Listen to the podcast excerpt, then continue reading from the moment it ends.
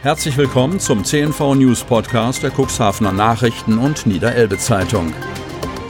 In einer täglichen Zusammenfassung erhalten Sie von Montag bis Samstag die wichtigsten Nachrichten in einem kompakten Format von sechs bis acht Minuten Länge.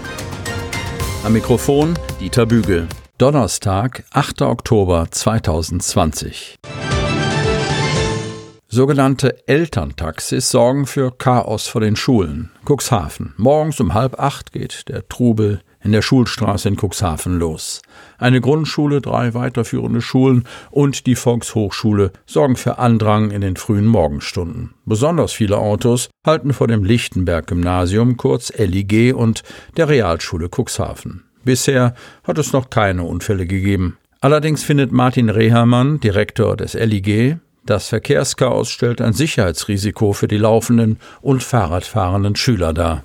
Wenn man nicht in den dichten Verkehr kommen möchte, muss man vor halb acht da sein, erklärt Hans Seebeck, Schulleiter der Realschule Cuxhaven.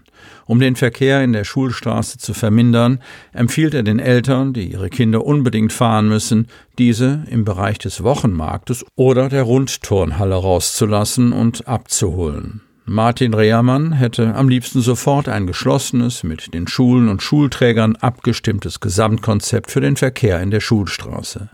Wenn es um Schüler geht, darf es nicht zu lange dauern. Er kann sich vorstellen, dass eine Einbahnstraße oder mehr Fußgängerüberwege die Lage verbessern könnten. Auch vor anderen Schulen, etwa der Gorch-Fock-Schule und der Bleiken-Schule in der Rathausstraße, herrscht zu Schulbeginn und Endzeiten mindestens genauso viel Trubel. Die Eltern fahren die Kinder direkt bis vors Tor, wenden auf den Gehwegen, parken in zweiter Reihe und stellen sich auch sonst ins Parkverbot, sagt Katja Arnold, Leiterin der Gorch-Fock-Schule. Vor einigen Wochen sei es sogar einmal vorgekommen, dass ein Rettungswagen stehen bleiben musste, da es kein Durchkommen gab. Wir weisen zwar auf Elternabenden und in Briefen immer wieder auf die Situation hin, allerdings wird sich von manchen nicht daran gehalten. Besonders in den dunklen und kalten Wintermonaten gäbe es immer mehr Elterntaxis. Ich kann mir gut vorstellen, dass auch wegen Corona jetzt mehr Eltern ihre Kinder mit dem Auto fahren, denn die Busse sind voll. Claudia Meyer, Stadtelternratsvorsitzende, ergänzt, es gibt auch Gebiete, in denen fährt gar kein Bus. Dann müssen die Eltern die Kinder bringen.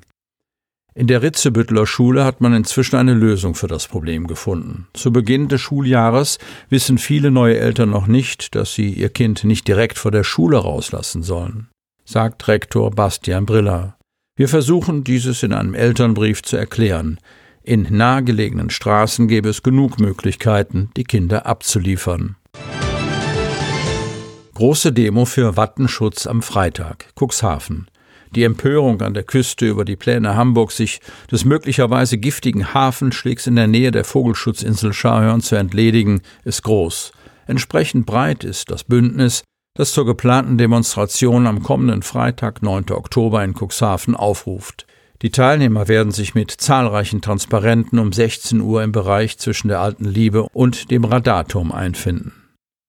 Die Reihe der Unterstützer reicht. Auf der Parteienseite von den Bündnis Grünen über die Wählergemeinschaft, die Cuxhavener, die örtliche SPD, die Jusos, die Linke, Fridays for Future und Parents for Future. Über die Umweltschutzorganisationen BUND und NABU, das Blaue Klassenzimmer, das regionale Bündnis gegen die Elbvertiefung und die Bürgerinitiative Rettet das Cuxwad, Tanja Schlamp und ihre Unterstützer bis hin zu einzelnen Krabben- und Küstenfischern. Zu den Unterstützern zählen auch die Stadt Otterndorf, die Samtgemeinde Landhadeln und der Nautische Verein Cuxhaven. Stoppt die Vertiefung der Elbe und die Zerstörung des Weltnaturerbes Wattenmeer, lautet die Kernforderung einer Petition, die die Cuxhavener Aktivistin Tanja Schlamp an Bundesumweltministerin Svenja Schulze und Bundesverkehrsminister Andreas Scheuer richtet. 8550 Bürger hatten die Petition bis Mittwochabend unterschrieben, darunter SPD-Oberbürgermeister Uwe Sandja. 2025 neuer Termin für B73-Brücke. Hechthausen. Ursprünglich sollte die marode B73 Ostebrücke in Hechthausen durch einen Neubau bereits 2020 ersetzt sein.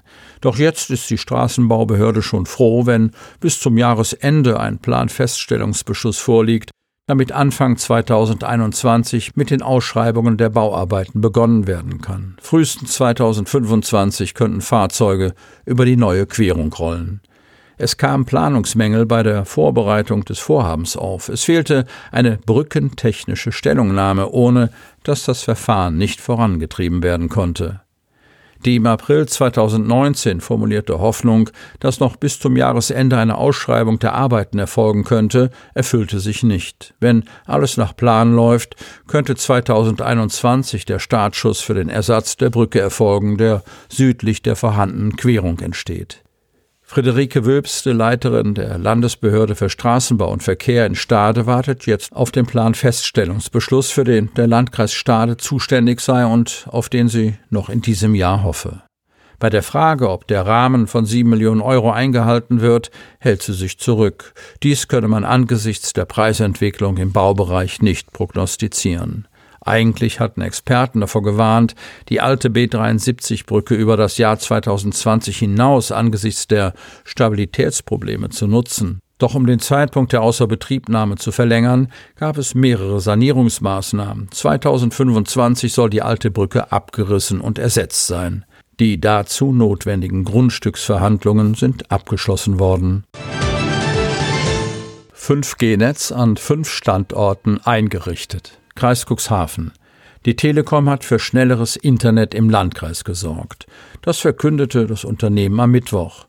In Beverstedt, Hagen im Bremischen, Langen, Lockstedt und Schiffdorf wurden demnach Mobilfunkstandorte mit dem neuesten Mobilfunkstandard ausgestattet. Auch die Nutzer eines modernen LTE-Smartphones profitieren laut Telekom, denn die Mobilfunkstation erkennt ab sofort, ob sich ein LTE- oder 5G-Handy in ihrer Funkzelle aufhält und versorgt das Handy je nach Bedarf. Auch ältere Mobilfunkstandards wie GSM und UMTS würden weiterhin bedient. Das 5G-Netz stehe mit seinem Leistungsvermögen und Möglichkeiten noch am Anfang. Wichtig sei, der Landkreis nehme von Beginn an teil an dieser Entwicklung und habe damit einen digitalen Standortvorteil. Möglich mache den Turbo im Mobilfunkausbau der variable Einsatz von Mobilfunkfrequenzen sowie von neuen, innovativen Technologien. Die Telekom nutze dafür 15 MHz im 2,1 GHz Band für LTE und 5G. Davon stammten 5 MHz aus dem bisherigen 3G-Spektrum und werden umgewidmet. Zusätzlich hat die Telekom 10 MHz von einem Mitbewerber erworben. Auch dieses Spektrum setze sie für LTE und 5G ein. Ersteigert habe die Telekom dieses Spektrum ursprünglich für die Nutzung ab dem Jahr 2021. Durch den vorzeitigen Zukauf verdreifache der Konzern das bisher in diesem Frequenzbereich für die neuen Technologien genutzte Spektrum. So profitieren Telekom-Kunden schon jetzt von deutlich höheren Surfgeschwindigkeiten bei LTE und 5G. Was das die Kunden zusätzlich kostet, erklärte die Telekom nicht. Sie hörten den Podcast der CNV Medien, Redaktionsleitung Ulrich Rode und Christoph Käfer. Produktion Rocket Audio Production.